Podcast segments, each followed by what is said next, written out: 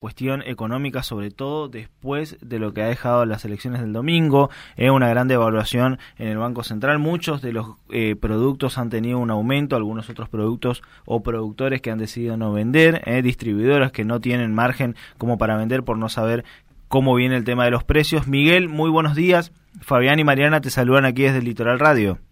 ¿Qué tal, Fabián? Mi cariño, Mariana. Y bueno, has dado una introducción clave, es un poco el impacto, ¿no es mm. cierto? Porque para no quedarnos en la cotidianidad, te voy a contestar leyéndote una frase mía que está apareciendo en todos los portales de hoy, donde yo digo, la incertidumbre es total, la lista de precios están suspendidas y no hubo operaciones de ninguna naturaleza.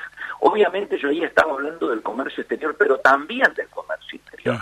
Y te digo por qué. En el comercio exterior desde hace más de 20 días que no salen giros al exterior eh, de pago de importaciones ya realizadas, o sea que la mercadería ya está aquí ha sido nacionalizada, incluso aquella que desde hace más de 180 días, o sea que tenían fecha de acceso a los dólares oficiales, al MULC, al Mercado Único Libre de Cambio, ya establecida y fija, pero luego de postergarla esa fecha de acceso, en muchas oportunidades te iban postergando, ahora directamente desaparecieron de lo que se llama el sistema MOA reingeniería, que es donde las empresas obtienen las pantallas solicitadas por los bancos para poder efectuar los pagos al exterior. No sé si me entendés, hay una suerte de hackeo oficial a las páginas que tienen que autorizar mm. para que puedas entrar a los bancos para hacer pagos. Obviamente esto genera una si la incertidumbre del viernes era importante, mm. imagínate la incertidumbre ahora. Estamos viviendo un momento muy particular donde se acentúa no solo la pérdida de poder adquisitivo de los asalariados y de los jubilados fundamentalmente, eh, sino que también el escenario macro del país es de que hemos abandonado el proceso de inflación, o sea, estancamiento con alta inflación, y hemos entrado claramente a uno de recesión, es decir, recesión, caída de nivel de actividad, caída del consumo, ahora parate efectivo y alta inflación. Fíjate vos que el gobierno había logrado estacionar el, el alza de precios en un 6 o 7% mensual y ya ahora con impacto de estas medidas estamos pensando que agosto termina a más del doble. Es decir, un 14% es lo que nosotros estamos evaluando que va a cerrar la inflación en agosto, en ese entorno, digo. ¿no? Eh, y Miguel, eh, pensando justamente en el impacto, este, ¿cuánto crees que pueda llegar a durar esta incertidumbre, eh, teniendo en cuenta que finalmente esto se va a resolver en octubre? Digo, de acá a octubre vamos a tener este contexto así, este ciclotímico, por decirlo de alguna manera.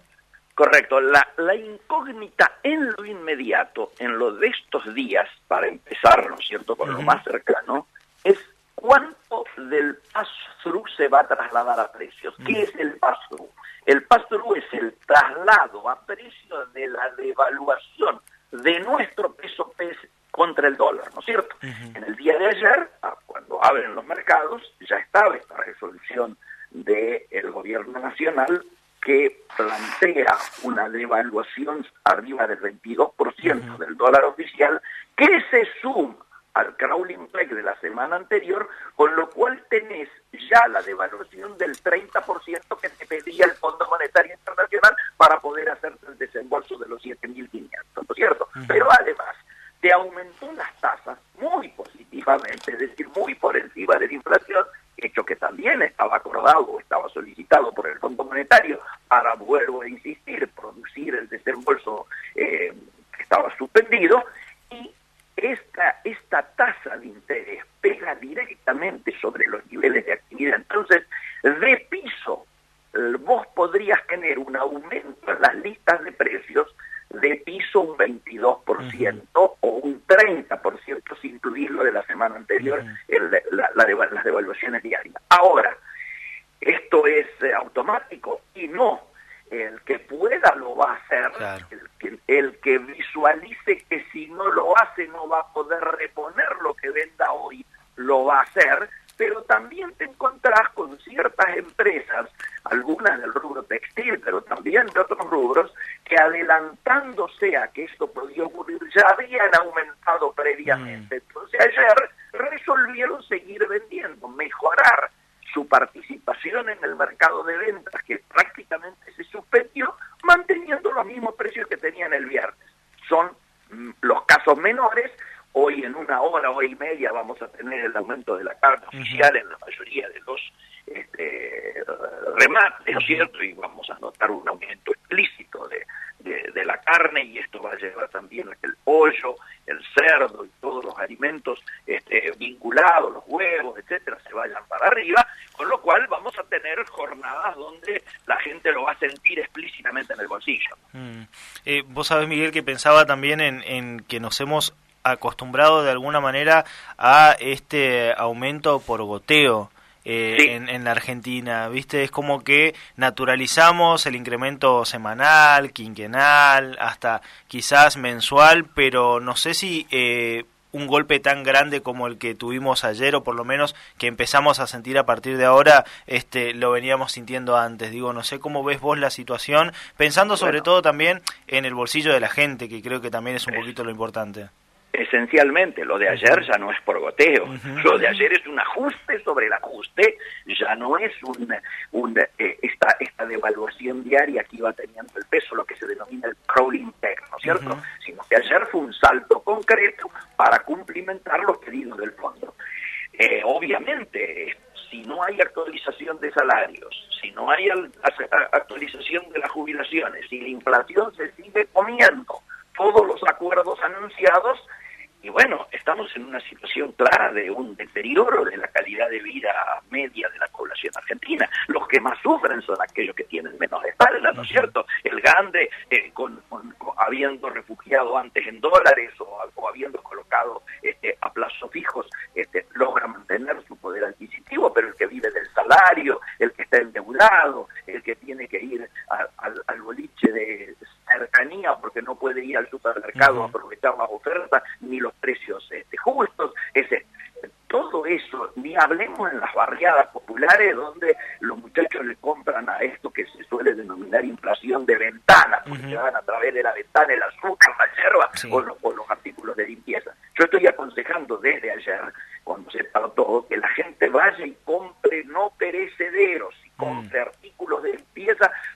que todavía no hayan aumentado sus precios, que, se endeuden como ha ocurrido, eh, muchos comprando con tarjeta de precio con los precios de ayer. Este, claro, muchos dirán, pero también me aumentaron los intereses de la tarjeta de crédito, desde ya, pero te, aumentaron igual para los productos que no aumentaron como para los que aumentaron. Entonces, por lo menos haces alguna defensa de tu ingreso, sobre todo si vos tenés ingresos fijos. Miguel, ¿qué tal? Te consulto. Eh, ¿Hay alguna, en qué podríamos encontrar la diferencia entre una devaluación mm, de decisión, digamos, como fue en este caso un, ajuste del gobierno, y una devaluación paulatina por las mismas cuestiones del mercado? Quizá, ¿hay diferencia? Bueno, eh, las diferencias las ve la gente, ¿no es cierto? Las, sufre la gente. Eh, una devaluación manejada, acordada, la que venía resistiendo el gobierno hasta el día de ayer, que pese a que el fondo también se la pedía, bueno, este, eh, tiene un determinado costo. La, en cambio, la cotidiana, la que va con eh, por goteo, la que se va haciendo más gradualmente, tiene otro impacto. Y, y, y sobre la que viene manejada a partir de los acuerdos que hay con empresas que obviamente no logran ser mantenidos, es una situación y otra es cuando te acercas a un escenario tipo Rodrigazo. Los que mm. son jóvenes no saben, pero en el 75, antes del golpe de Estado del 76, María Isabel Martínez de Perón, con un ministro que se llamaba Rodrigo, se mandó un tremendo ajuste, porque también había entrado en una etapa inflacionaria donde eh, los fueron a las nubes y los salarios, eh, bueno, no al comienzo no se habían modificado y esto no, ¿no es cierto?, que este, López Rega, que era el hombre fuerte en ese momento, tuviera que salir del gobierno, bueno, y ya vino después del deterioro final hasta el golpe del 76. Nadie espera escenarios de esa naturaleza. Yo creo que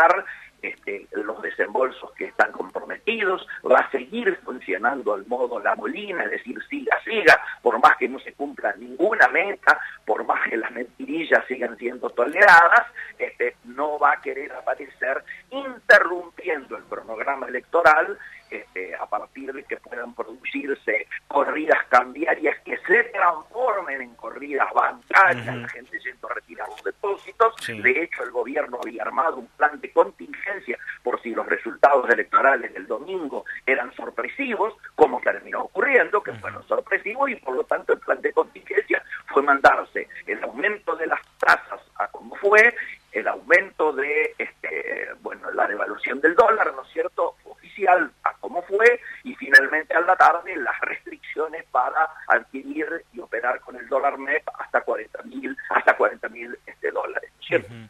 Eh, Miguel, aprovecho dos cosas que mencionaste hace un ratito eh, y tiene que ver con esto de eh, la espalda de aquellos que por un lado pueden comprar dólares o por otro pueden tener un plazo fijo. en función de esto te hago dos consultas. Hoy conviene comprar dólares por un lado y lo segundo, ¿vale la pena tener un plazo fijo? Eh, los plazos fijos que tenías antes con las tasas anteriores obviamente dejaron de tener razón de ser, eh, vos estás teniendo plazos fijos con tasas inferiores a las resueltas en el día de ayer. Se supone de que cuando vayas a renovar vas a tener la opción de continuar adentro o no.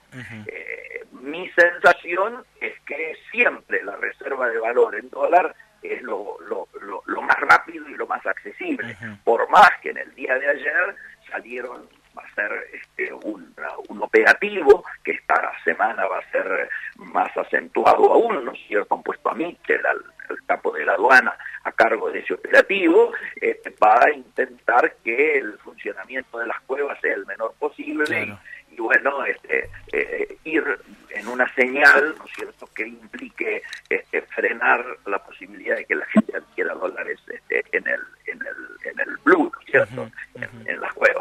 Igualmente te diría, eso al público para la tribuna, porque todos sabemos que desde la pandemia las cuevas no están ahí, sino que están mucho más alejadas del microcentro. y, creo que por eso es que al final de la jornada terminan dándose los valores de dólar que se dan. Obviamente el blue en el día de ayer uno diría no aumentó mucho más que el oficial eh, en, en, porcentaje, ¿no es cierto? En porcentaje. Obviamente allá con dólares en el entorno de los 700 pesos eh, es muy preocupante para todo el mundo, ¿no es cierto? Porque eso rápidamente en economía real implica traslado a precios que ya empezó a registrarse en el día de ayer, eh, aquellos que no cerraron directamente o no abrieron directamente su negocio por no tener listas de precios eh, que puedan ser referencia o si tuviesen que reponer lo que vendieran en el día. Eh, la mayoría de, los sectores económicos en el día de ayer estuvo paralizado, no podías ir, cerrar un auto, ibas a un corralón de construcción teniendo que comprar materiales de construcción y no podías, no había precios para electrónicos, bueno, es lo que ya todos conocemos.